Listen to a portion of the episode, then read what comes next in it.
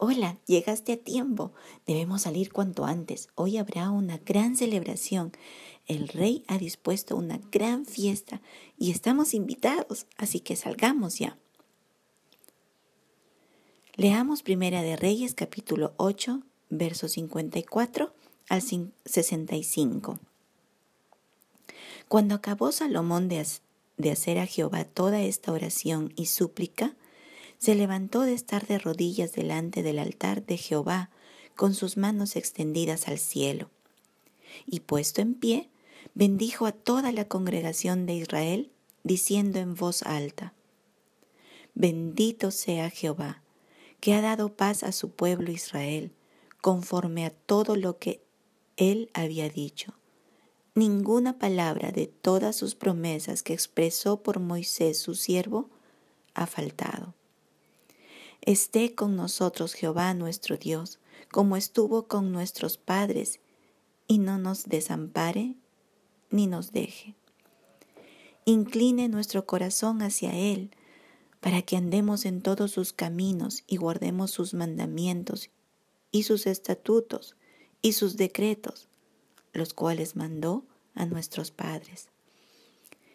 Y estas mis palabras, con que he orado delante de Jehová, estén cerca de Jehová nuestro Dios de día y de noche, para que Él proteja la causa de su siervo y de su pueblo Israel.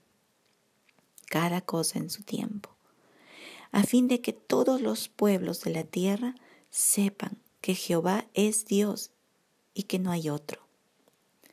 Sea pues perfecto vuestro corazón para con Jehová nuestro Dios, andando en sus estatutos y guardando sus mandamientos, como en el día de hoy.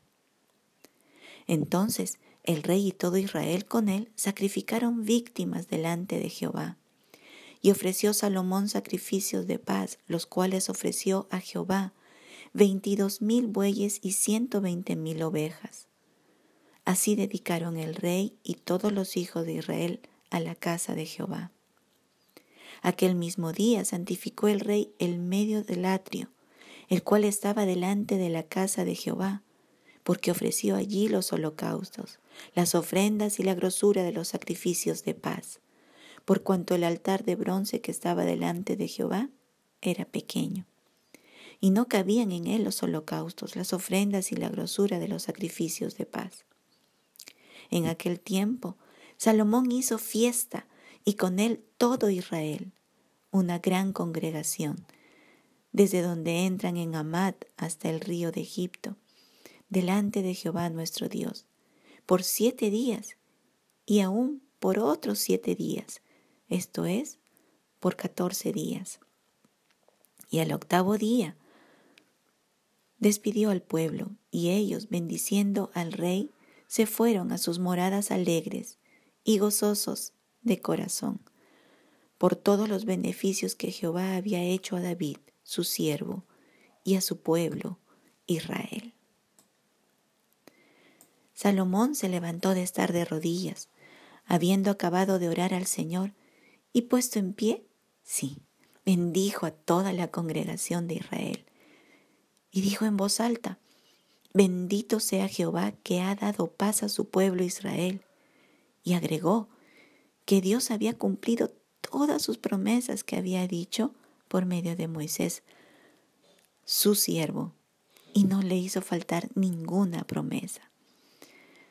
Cuando Israel estuvo en paz y prosperidad, fue porque el Señor lo había querido así. No fue la inteligencia, ni la sabiduría, ni la habilidad de Salomón para gobernar lo que dio paz a la nación de Israel. Fue el Señor quien le dio paz porque quiso. Pero fue bueno que el rey reconozca esto delante del pueblo, porque así lo dijo. Dios nos ha dado paz.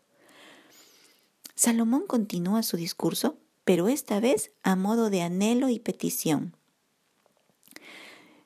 Dice Jehová esté con ellos, que no los deje, que incline el corazón de su pueblo hacia Él para andar en sus caminos y para guardar sus mandamientos, y que no olvide el Señor la oración con la que Salomón clamó delante de su trono, de gracia, con el fin de que todos los pueblos conozcan que Jehová es Dios. Y también les recuerda al pueblo la condición para que el Señor guarde a su pueblo y cumpla sus promesas. Y les dice a la congregación, sea pues perfecto vuestro corazón para con Jehová, cumpliendo la palabra de Dios. Como el día de hoy, es curiosa esta frase, como el día de hoy. ¿Cómo alcanzaron la perfección ese día? Bueno, lo hicieron haciendo sacrificios de paz. Sacrificaron 22 mil bueyes y 120 mil ovejas. La paz de Israel tuvo un precio, tuvo un costo, que fue el derramamiento de la sangre de estas víctimas a favor del pueblo para reconciliarse con Dios.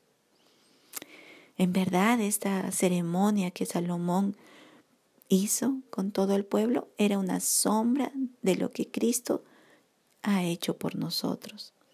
Dice en Colosenses capítulo 1 versículo 19 hasta el 22. Por cuanto agradó al Padre que en Él, en Cristo, habitase toda plenitud y por medio de Él reconciliar consigo todas las cosas, así las que están en la tierra como las que están en los cielos haciendo la paz mediante la sangre de su cruz.